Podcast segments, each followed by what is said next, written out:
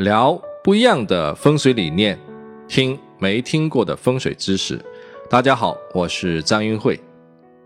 这几天网络上盛传的老虎咬人事件，让我想起了明代风水典籍《地理人子须知》中有关老虎咬人的三个案例。这三个案例中的新郎都是在新婚之夜莫名其妙的被老虎吃掉。然而，半夜的夫妻缘分却能够让家族后世子孙兴旺、事业发达。通过案例，我们可以感受到古人对风水理念的理解和信任，他们愿意放弃眼前的利益，去追求家族未来的长远发展。同时，也看到了古代风水师精准的技术和高度的自信。第一个案例来自于唐代的风水大家廖晶晶。据说廖晶晶给乐平山姓朱的一户人家找了一个祖坟地，风水形峦俗称猛虎出林。这种祖坟下葬之后会先发凶，然后才发吉。先是家中寡妇持家，第二代之后才会人丁兴旺。在古代，风水师做完一个风水之后，一般会留下一句预言诗，供后人验证风水的有效性。廖晶晶留下的预言是：半夜夫妻。八百丁，这到底是什么意思呢？后来有没有应验呢？朱氏祖先下葬之后的半年，他的子孙中有一个叫任九的人，单传一个儿子叫朱拱。朱拱那年刚好二十岁，到了结婚的年龄。新婚之夜进入洞房，睡到后半夜，突然听到外面邻居在惊叫：“有火，有火！”朱拱被惊醒之后。急急忙忙披上衣服跑出去救火，然而出门之后，他并没有看到火光，迎接他的是一只大老虎，结果被老虎咬伤之后不治身亡。原来是火和虎的发音比较接近，但是他听错了，搭上了自己的性命。可怜的新娘只跟丈夫生活了半夜就成了寡妇，但是幸运的是，她居然怀孕了。后来生下一个男孩，名叫朱仪。朱仪生了九个儿子，儿子又为他生了十六个孙子，果然是人丁兴旺。原来这就是半夜夫妻八百丁的含义。廖晶晶的预言应验了，狐咬山下猪的故事也在当地广为流传。元末明初，风水大师董德章得了廖晶晶的真传，做了第二个这样的风水。董德章在徽州休宁县山斗的官道旁，为姓陈的人家做了一个祖坟。整个地形跟上面的案例非常的相似，俗称猛虎跳涧，又叫猛虎下山，也是一样。下葬之后先发凶，后发吉，先出寡母持家，然后人丁兴旺，大富大贵。董大师也留下同样的一句预言：半夜夫妻八百丁。这个案例的主家叫陈干人，据说五十岁那一年才得一子，取名叫陈奋。到了洪武七年，陈干人的妻子王氏去世，于是就请董德章为他寻找墓地下葬。下葬之后的第六年，他的单传儿子陈奋结婚了。就在新婚之夜，陈奋听到屋内有人轻手轻脚走动的声音，以为是进了小偷，于是便开门出去抓贼。哪里知道是老虎潜入了他家，结果他就被老虎给叼走了。同样也是半夜的夫妻，好在他比较能干，他的妻子也怀孕了。后面的故事大家应该都能够猜到，又是子孙满堂，出了很多牛人。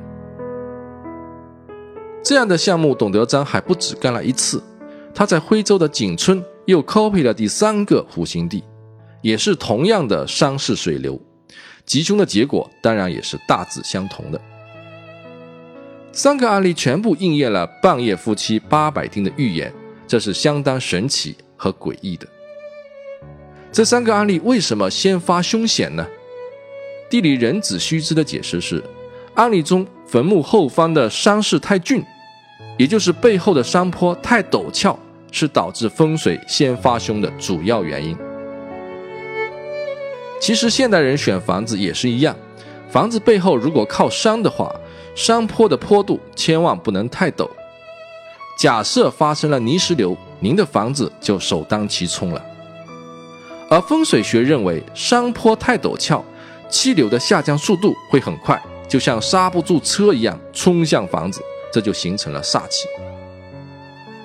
有一次我在农村看风水，有人指着一栋房子问我，说：“张老师，您看这栋房子怎么样？”我一看房子的后方东北角，紧贴着一处非常陡峭的山坡，我说：“这房子对子孙的健康不利。”后来才知道，这户人家出了智障的儿子。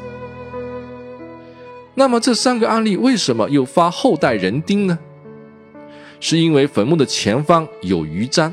就像人的舌头一样向前伸出来，表示地气有停聚，所以后代会有吉的风水感应。